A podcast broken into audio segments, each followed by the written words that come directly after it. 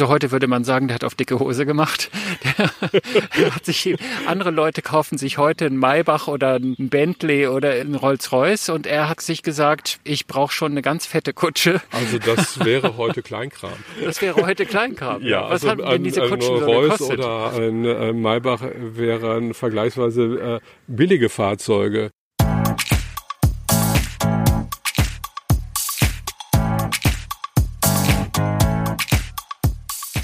Für das Radio Potsdam Reisefieber war ich noch einmal in München und habe mich wieder von der bezaubernden Franzi Dorner durch die Stadt führen lassen. Diesmal sind wir in einige Museen gegangen und die sind wirklich sehenswert. Welche das sind, ist gleich zu hören im Mitschnitt meiner Reisefiebersendung auf Radio Potsdam. Am Potsdamer Studiomikrofon ist wie immer Jule Sönnigsen. Mein Name ist Peter von Stamm und ich wünsche jetzt ganz viel Spaß beim Zuhören.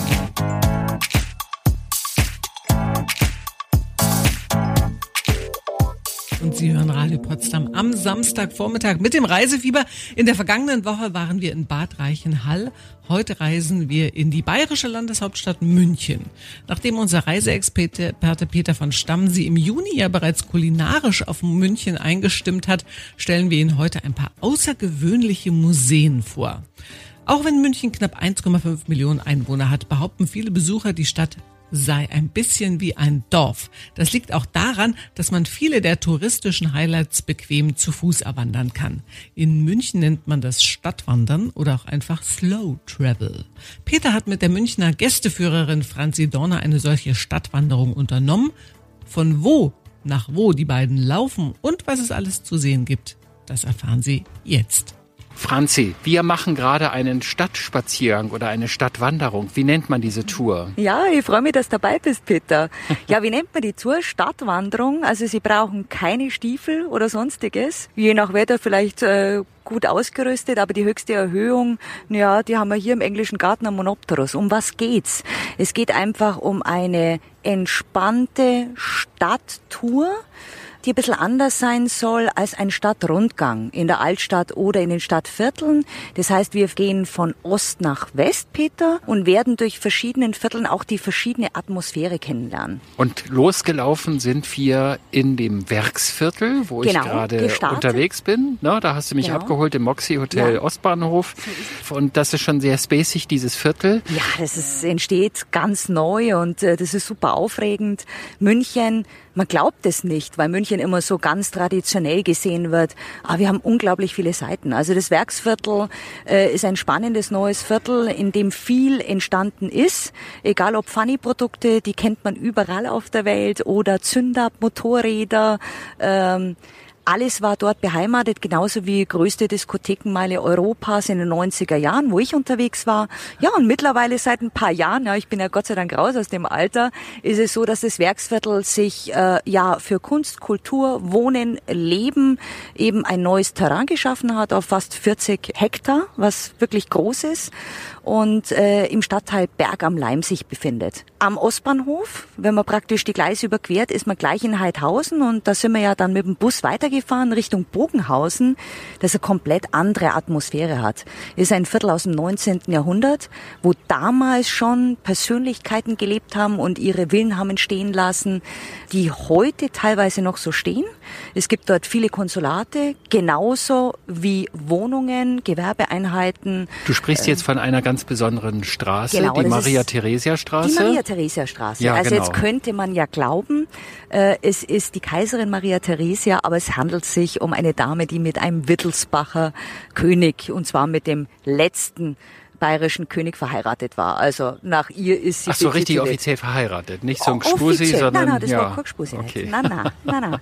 Das war Österreich-Este, also eine äh, ja, sehr patente Frau, unsere letzte Königin. Und die einzigste, muss man dazu sagen, die katholisch war. Weil alle anderen Königinnen im 19. Jahrhundert hatten einen protestantischen Glauben. Also München bietet äh, sehr viel. Also ich habe es schon mal vorhin erwähnt, wir sind Zwillinger Sternzeichen und haben viele Gesichter. Und da können Sie noch viele andere Gesichter erleben. Nicht nur das Traditionelle oder das Altbekannte, was man kennt, mit Bier, Feiern und sonstigen, sondern eben auch Kunst, Kultur, und viele weiteres. Hm, und was es in München auf der Stadtwanderung mit der Franzi sonst noch zu entdecken gibt, das erfahren Sie gleich nach Jason Derulo und Robert Palmer. Und wenn Sie auch mal eine geführte Stadtwanderung durch München mit der netten Franzi buchen wollen, dann fragen Sie in der Tourismusinformation nach der, Achtung, Ost-West-Passage und nach Franzi natürlich. Genau diese Ost-West-Passage erklären wir gleich noch etwas ausführlicher. Mama. Mit dem Radio Potsdam Reisefieber besuchen wir heute München und unternehmen gerade mit der Gästeführerin Franzi eine Stadtwanderung. Auf der Route, die sich Ost-West-Passage nennt, laufen wir ganz entspannt quer durch die Stadt. Gestartet sind wir am Moxie Hotel am Ostbahnhof. In diesem Hotel im neuen und hippen Werksviertel können Sie vielleicht demnächst auch übernachten, wenn Sie heute gut zuhören. Von dort ging es zunächst in den Stadtteil Bogenhausen und in die Maria-Theresia-Straße. Jetzt erzählt Franzi, wie die Stadtwanderung von Ost nach West quer durch München weitergeht. Und diese Maria-Theresia-Straße, die wurde dann ja schon ruhiger. Ich meine, die Innenstadt ist ja sonst nicht ganz so ruhig, mal salopp gesagt. Ruhig, ja. und, und da kann man schon ein bisschen flanieren. Da sieht man tolle, auch alte Häuser, Villen. Und dann sind wir gekommen in eine Grünanlage. Genau, wir haben zuerst praktisch äh, das kleine Bergel am äh, Bogenhausener Friedhof überwunden, sind dann runter über die Brücke, das heißt über die Isaria, über die Reißende, unser Fluss, der München durchquert der jahrhundertelang sehr gefürchtet war ab dem 19. Jahrhundert mit Brücken bestückt wurde und kamen dann in den englischen Garten. Und da halten wir uns gerade auf im Grünen. Der englische Garten ist eines der größten Landschaftsparks der Welt. Er zieht sich von Norden bis in den Süden Münchens. Gerade der südliche Teil ist sehr begehrt, weil hier Biergärten sind, äh, hier Sport betrieben werden kann, egal ob Fußball, Volleyball oder sonstige Dinge. Man kann ja einfach die Freizeit genießen. Es ist ein Park, der Ende des 18. Jahrhunderts angelegt wurde, als englischer Landschaftsgartenstil. Das war einfach eine Mode, die bekannt war, dadurch der Name englische Garten. Ach, daher kommt das. Genau. Okay. Ja, von ja. einem Amerikaner initiiert, von einem pfälzisch-bayerischen Kurfürsten akzeptiert, ja, und von einem deutschen Herrn dann angelegt. Und dann noch mit einem chinesischen Turm, der hier mit auch einem um chinesischen Turm. Ich sage wir sind vielfältig, also ja. Multikulti. Multikulti, ja. genau. Nun haben wir ja gesagt, wir machen so eine Stadtwanderung von Ost nach West. Genau. Jetzt sind wir also vielleicht die halbe Strecke gelaufen. Ja. Wo geht's denn dann weiter? Wo also weiter hin? geht's. Äh, wir durchqueren den englischen Garten und gehen wir weiter und zwar Richtung Ludwigstraße, eines der Prachtstraßen Münchens, gelegen in der Maxvorstadt haben wir zu verdanken einem zweiten bayerischen König. Da befindet sich auch dann die große Universität Ludwig Maximilian, die Staatsbibliothek. Also auf dieser Straße sind viele staatliche Institutionen. Und wo endet dann diese Ost-West-Passage? Also wir werden bis zum Kunstareal gehen. Das heißt, wir werden die Max-Vorstadt noch erleben. Und zwar mit zwei Straßen, Amalien- und Türkenstraße. Das sind die begehrten Straßen für Leute, die dort leben, aber auch viele Studenten mit kleinen Bars, Restaurants, aller möglicher Couleur, schönen Geschäften. Äh, enden werden wir unseren Rundgang nach circa drei, vier Stunden. Jetzt wird sich jeder erschrecken, aber es ist ein ganz gemütlicher Rundgang. Je nachdem, wie viel Infos Sie auch erhalten möchten, werde ich nicht ganz so viel reden.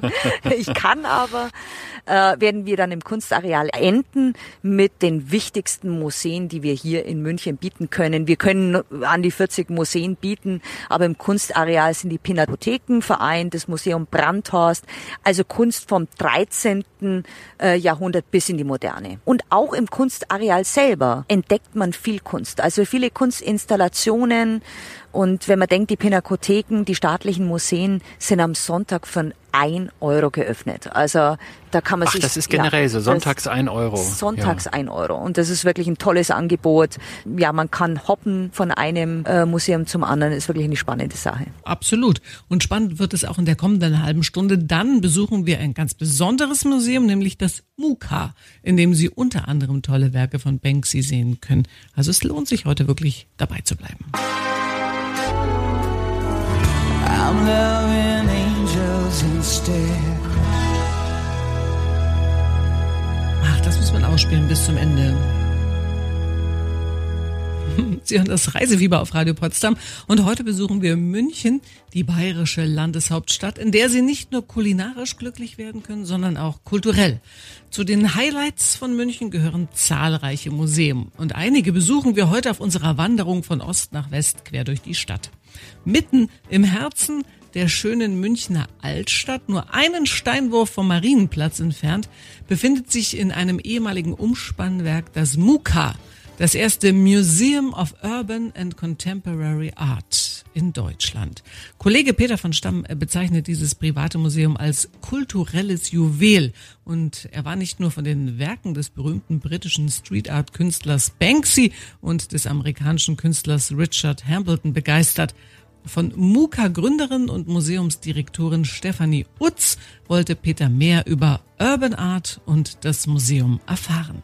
Wenn ich Urban Art höre, dann denke ich an Graffiti an den Wänden irgendwo, in irgendwelchen schummrigen Unterführungen oder wo auch immer. Wie findet denn diese Kunst hier zu Ihnen ins Museum rein? Das ist eine gute Frage. Und letztlich äh, ist die Wurzel des Ganzen, die Sie beschrieben haben, natürlich äh, eine, eine historische Wurzel, die wir auch äh, mit aufgreifen. Allerdings geht natürlich die Kunst, die wir zeigen, deutlich weiter.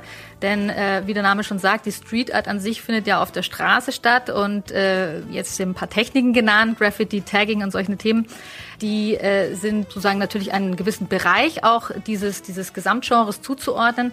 Allerdings, wenn wir von Urban Art sprechen, deswegen haben wir uns auch bewusst Museum of Urban and Contemporary Art, also dafür steht das MUKA, genannt, ähm, sprechen wir natürlich erstmal von legaler Kunst. Das ist natürlich Kunst, die in einem äh, ja, Kontext beauftragt wurde oder entstanden ist, die natürlich im legalen Raum äh, passiert. Und man muss dazu sagen, wir zeigen eigentlich die Weiterentwicklung aller dieser Historie der Street Art. Wenn man hier zum Beispiel durch unsere Ausstellungsräume geht, würde ich behaupten, dass viele erstmal gar nicht diese Kategorisierung wahrnehmen würden, ja, dass diese Künstler und Künstlerinnen eben mal von der Straße oder auch immer noch teilweise auf der Straße aktiv sind, aber doch aus sich in ihrem Schaffensprozess deutlich weiterentwickelt haben. Und ich denke, dass es eigentlich der viel bessere Begriff wäre, zeitgenössischer Künstler, Künstlerin, denn wir haben eigentlich nichts Tagesaktuelleres oder Zeitaktuelleres eigentlich als die Street- und Urban Art momentan. Der berühmteste Künstler momentan, weil er einfach in aller Munde ist, weil er neulich ein Bild hat schreddern lassen äh, bei einer Auktion, ist Banksy. Äh, und jetzt sagten Sie gerade, es geht um legale Kunst. Ist Banksy immer legal? Also das, was wir in den Medien wahrnehmen, ist natürlich ja. das, was absolut nicht legal ist. Und ähm, ganz genau genommen in der Begrifflichkeit äh, ist eigentlich Banksy als Aktionskünstler einzuordnen. Äh, natürlich ist er äh, bekannt für seine Schablonenkunst, für die er einfach berühmt ist.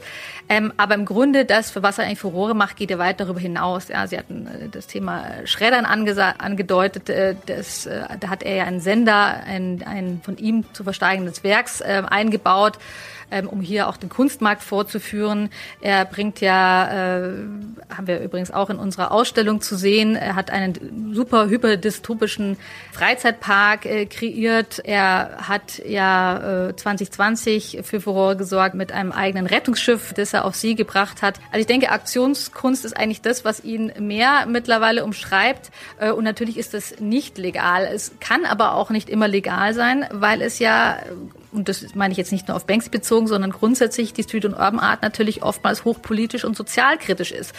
Und äh, wir müssen uns auch mal da reinversetzen in die Situation, dass wir zwar hier in Deutschland leben und Meinungsfreiheit herrscht, aber wenn man sich so außenrum, und da muss man gar nicht so weit schauen, selbst innerhalb Europas umguckt, was das Thema Meinungsfreiheit betrifft, dann ist es sogar auch brandgefährlich für manche Künstler und Künstlerinnen, ihr Pseudonym, ihren Namen preiszugeben, geschweige denn eben ganz offiziell und legal zu arbeiten. Also in Ungarn oder Polen hätte er schon Schwierigkeiten mit seinem. Du, äh, sicherlich äh, deutlich äh, mehr Repressalien zu erwarten als die Strafen, die uns hier sozusagen bekannt sind.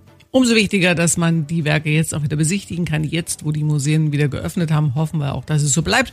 Mehr über Banksy und das Münchner Muka erzählt uns Stefanie Utz in wenigen Minuten nach Nea und David Guetta. Monday. Hallo und herzlich willkommen zum Radio Potsdam Reisefieber am Samstagvormittag.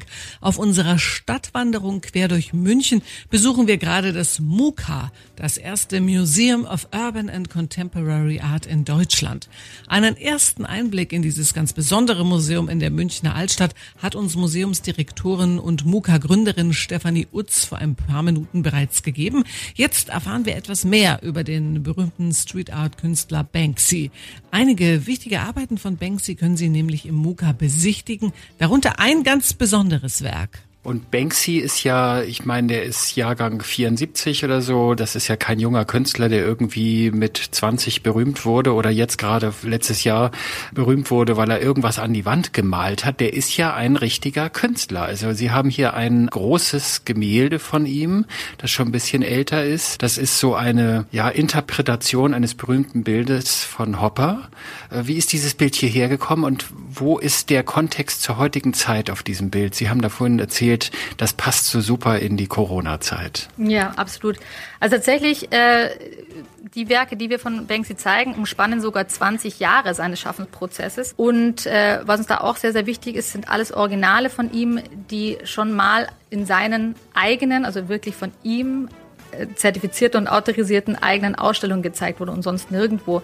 Das ist ein ganz wichtiges Thema für uns, weil es eben diese Schritte, die auch Banksy als Künstler, diese Entwicklungsschritte, die er gemacht hat, ähm, aufzeigen.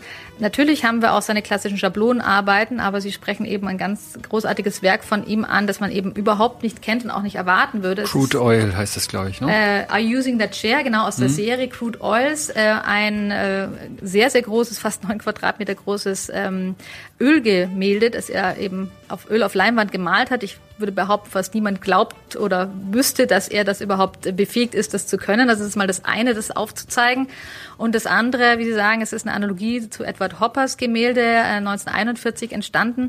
Äh, und es ist tatsächlich, und das meinte ich eben mit vorhin, wie zeitgenössisch ist eigentlich diese Kunst, wenn man heute drauf blickt, wie eben ähm, dieser Hooligan, äh, der die Scheibe mit einem Plastikstuhl äh, einschlagen möchte, die berühmte Bar-Szene von Hopper, könnte man sozusagen die Brücke schlagen, der Wutbürger, ja, der diese Tristesse, die in dieser Bar herrscht, dieses Abstand halten, ja, alles Themen, die wir jetzt eben in Covid auch schmerzlich gelernt haben, die will er entzerren, die will er, die will er nicht mehr äh, und die will er aufbrechen.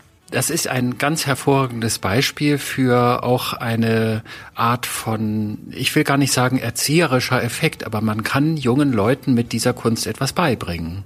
Absolut. Äh, ich, ich glaube sogar, dass es genau darum geht und äh, das verstehen wir hier auch aus Auftrag, noch mehr eben Kunst spannend zu gestalten, Kunst zugänglicher zu machen, sie auch schwellenarm zu machen. Ich benutze dieses Wort ganz bewusst, obwohl es immer so negativ behaftet ist äh, im Deutschen. Aber es geht um Zugänglichkeit und es ist natürlich ein großartiger Vorteil für uns, dass wir mit lebenden Künstlern und Künstlerinnen arbeiten, weil diesen Zugang geben letztlich oder die Antworten, ja, die gerade natürlich auch viele vielleicht junge äh, kunstinteressierte Menschen haben, geben oft die Künstler eben selbst äh, nicht nur wir aus irgendwelchen übertragenen Quellen. Und ja, und wenn man natürlich solche Motive, über die wir gerade gesprochen haben, auch noch in die Neuzeitlichkeit, in die Aktualität transferieren kann und äh, man äh, Menschen damit abholt, dann glaube ich, ist das ein, ein Geschenk. Und weitere kulturelle Geschenke stellen wir Ihnen in der kommenden Stunde vor vom Reisefieber. Dann besuchen wir zwei weitere Highlights der Münchner Museumslandschaft. Auch das wird spannend, verspreche ich Ihnen. In der vergangenen Stunde haben wir hier im Radio Potsdam Reisefieber auf unserer Stadtwanderung durch München ein besonderes Museum besucht, das MUCA, Deutschlands erstes Museum of Urban and Contemporary Art. Von der Contemporary Art, also der zeitgenössischen Kunst, springen wir jetzt in die Vergangenheit und besuchen ein anderes sehr sehenswertes Museum, die Glyptothek, Münchens ältestes öffentliches Museum. Es ist das weltweit einzige Museum, das allein der antiken Skulptur gewidmet ist. Und auch dieses Museum ist ein Juwel, das Sie unbedingt besuchen sollten, wenn Sie demnächst mal wieder nach München reisen. Was es dort zu bestaunen gibt, wollte Kollege Peter von Stamm vom Archäologen und Direktor der staatlichen Antiksammlung Dr. Florian Knaus wissen. Was verbirgt sich hinter dem Begriff Glyptothek und wo sind wir hier genau jetzt? Wir sind im Zentrum von München am Königsplatz und die Glyptothek ist das älteste und für meine Begriffe auch das schönste Museum von München. Die Glyptothek ist ein Kunstwort. Es klingt griechisch, es ist aber kein altgriechischer Begriff. Apotheke kennen Sie alle, aber die, die Glyptothek setzt sich zusammen aus dem Bestandteil Glypto von dem Verb Glyphein schneiden und Theke ist ein Platz, wo man etwas aufbewahrt. Also in der Apotheke hat man Medikamente aufbewahrt, in einer Pinakothek hat man Pinakes, also Bilder aufbewahrt und in der Glyptotheke hat man geschnittene Steindenkmäler, also Skulpturen aufbewahrt. Und Kronprinz Ludwig I. war derjenige, der dieses Museum, diese Ausstellung begründet hat und die Sammlung zusammengetragen hat. Wo hat er das denn überall zusammengetragen? Kronprinz Ludwig hat sich als junger Mann, als er als 18-Jähriger eine Reise nach Italien unternommen hat, in die griechische Kunst und insbesondere in die griechische Kunst der Antike verliebt. Er hat dort in Rom und Neapel und äh, Pompeji antike Kunst gesehen und hat dann den Entschluss gefasst, dass auch in München es ein Museum geben müsse. Das gab es bis damals noch nicht. Also ein Gebäude, das allen Bayern frei zugänglich wäre, wo sie Kunst kennenlernen sollten und sich daran weiterentwickeln sollten. Die Kunstwerke, die er für dieses Museum zusammengetragen hat, die hat er zunächst alle in Italien, also vor allen Dingen in Rom und Neapel, erworben. Wenn Sie sagen, wir haben hier drei Highlights, die darf man auf keinen Fall verpassen, welche wären das? Der größte Schatz der Glyptothek sind die sogenannten Ägineten. Die Ägineten sind die Giebelskulpturen, also die Figuren, die einst den Tempel auf Ägina geschmückt haben. Dieser Tempel wurde 1811 entdeckt, ausgegraben und die Skulpturen, die die Giebel der beiden Seiten des Tempels geschmückt haben. Die nennen wir heute Ägineten nach ihrem Fundort Ägina. Und diese Skulpturen wurden 1812 von Ludwig auf einer Auktion ersteigert. Es sind die ersten Giebelskulpturen, die ein Thema komplett durch den ganzen Giebel hindurch behandeln. Und das ganz Besondere daran ist, dass während die Skulpturen des Westgiebels noch in der spätarchaischen Zeit entstanden sind, wurden die Skulpturen des Ostgiebels bereits in der darauffolgenden Epoche der frühen Klassik geschaffen.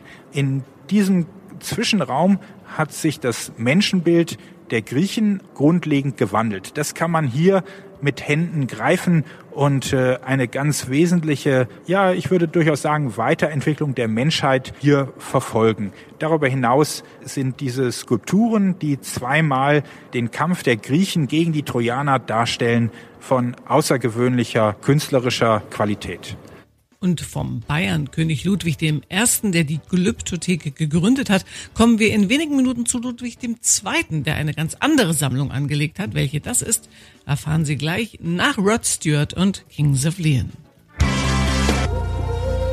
Mit dem Radio Potsdam Reisefieber besuchen wir heute mehrere sehenswerte Museen in München. Nach einem Besuch im MUCA Museum of Urban and Contemporary Art in der Münchner Altstadt haben wir die Glyptothek am Königsplatz im Stadtteil Maxvorstadt besichtigt. Jetzt statten wir dem Marstallmuseum im Münchner Stadtteil Nymphenburg einen Besuch ab. Das Marstallmuseum gehört zur prächtigen Anlage von Schloss Nymphenburg im Westen der Stadt. Schloss Nymphenburg mit seinen 180 Hektar großem Schlosspark war jahrhundertelang der Som die Sommerresidenz der Wittelsbacher.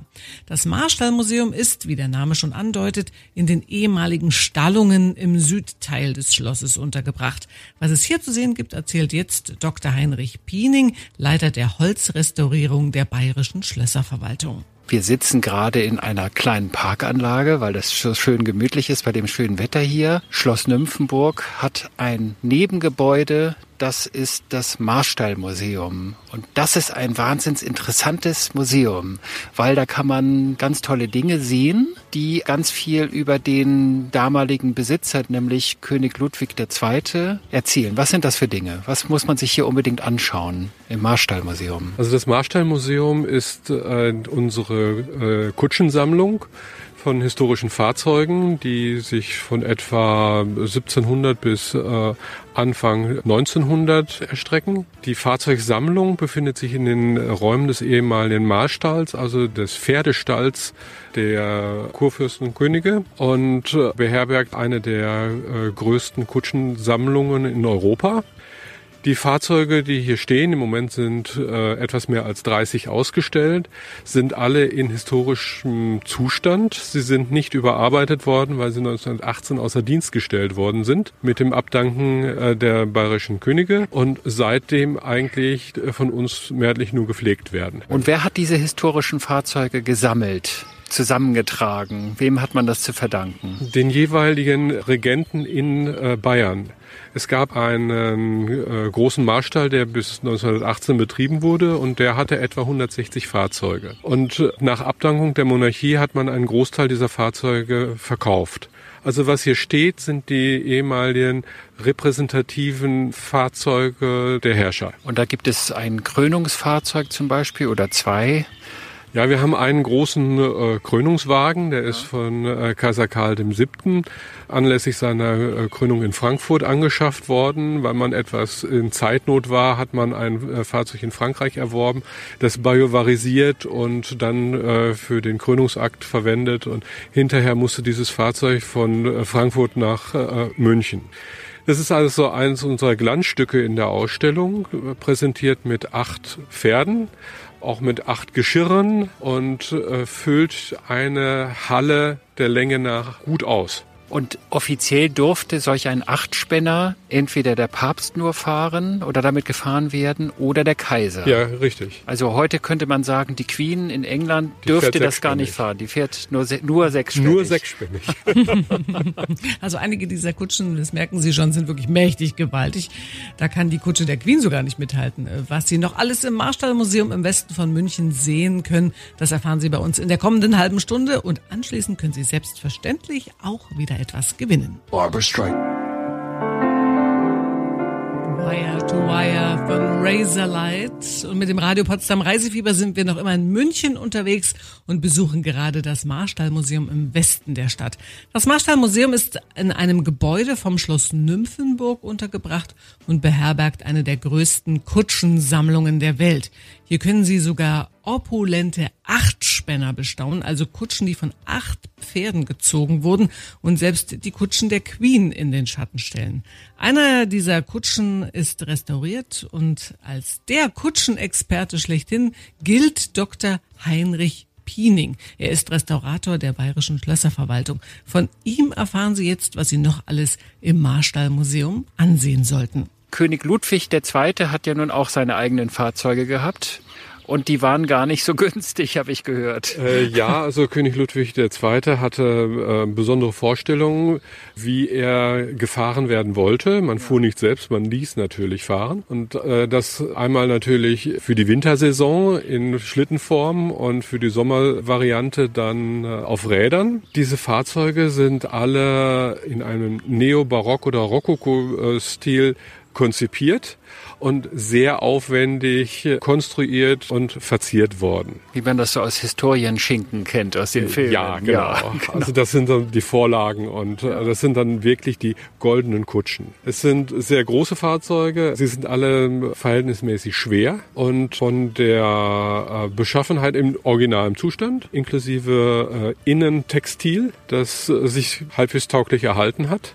Darauf sind wir äh, sehr stolz und sehr froh, dass wir sie so pflegen können, dass sie jetzt in einem sehr guten Pflegezustand sind ja, und entsprechend ja. auch äh, präsentabel.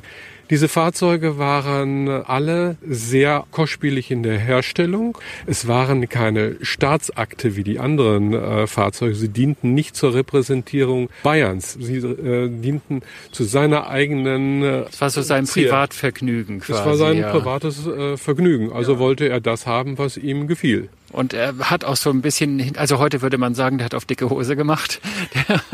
Der hat sich, andere Leute kaufen sich heute einen Maybach oder einen Bentley oder äh, einen Rolls-Royce und er hat sich gesagt, ich brauche schon eine ganz fette Kutsche. Also das wäre heute Kleinkram. Das wäre heute Kleinkram. Ja, Was also haben denn diese Kutschen ein so Rolls gekostet? oder ein Maybach wären vergleichsweise äh, billige Fahrzeuge. Das teuerste Fahrzeug, der große Galawagen, hat so viel gekostet wie 20 Bauernhöfe mit allem drum und dran.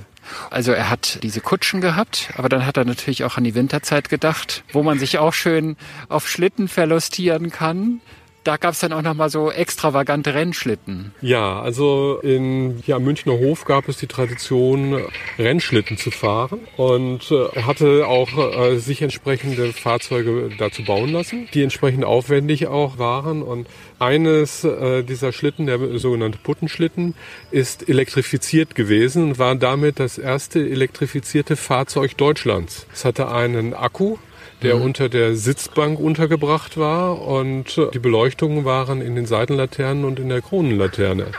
Von wann war dieses Fahrzeug? Oder das ist, ist das? in den 1870er Jahren. 1870er Jahre. Ja. Das erste elektrifizierte Fahrzeug. Das war das erste elektrifizierte Fahrzeug Deutschlands. Die Batterien waren sogenannte Bunsenzellen. Das waren Flüssigkeitsbatterien, die ja. in Glaskörpern untergebracht waren. Und äh, die wurden also in einer extra Box verpackt, äh, unter den Sitz gepackt. Und der Lakai, äh, der hinter dem König saß, äh, hatte ein äh, Poti, um die Helligkeit zu regeln und ja. um die Beleuchtung ein- und ausschalten zu können. Also man merkt, es kommt alles wieder. Die Batterien unterm Hintern in solch einem Fahrzeug hat man heute beim Tesla und bei anderen Elektrofahrzeugen auch wieder. Ja, absolut. Interessante Vergleiche. Wenn Sie auch Lust bekommen haben, Ihren Kurzurlaub in München zu verbringen, durch die Stadt zu wandern und einige der wirklich sehr interessanten Museen zu besichtigen, dann haben Sie jetzt die Chance. Wir verlosen wieder zwei Übernachtungen für zwei Personen im Doppelzimmer mit Frühstück im Moxie Hotel am Ostbahnhof, dem neuen Werksviertel in München. Wenn Sie gewinnen wollen, müssten Sie uns folgende Frage korrekt beantworten können. Wie heißt das Münchner Museum, in dem Sie einige Werke des Street Art Künstlers Banksy bestaunen können? A. Poppa, Museum of Personal Pop Art oder MUCA, Museum of Urban and Contemporary Art. Wenn Sie es wissen, dann können Sie jetzt anrufen. Unsere Hotline ist die 0331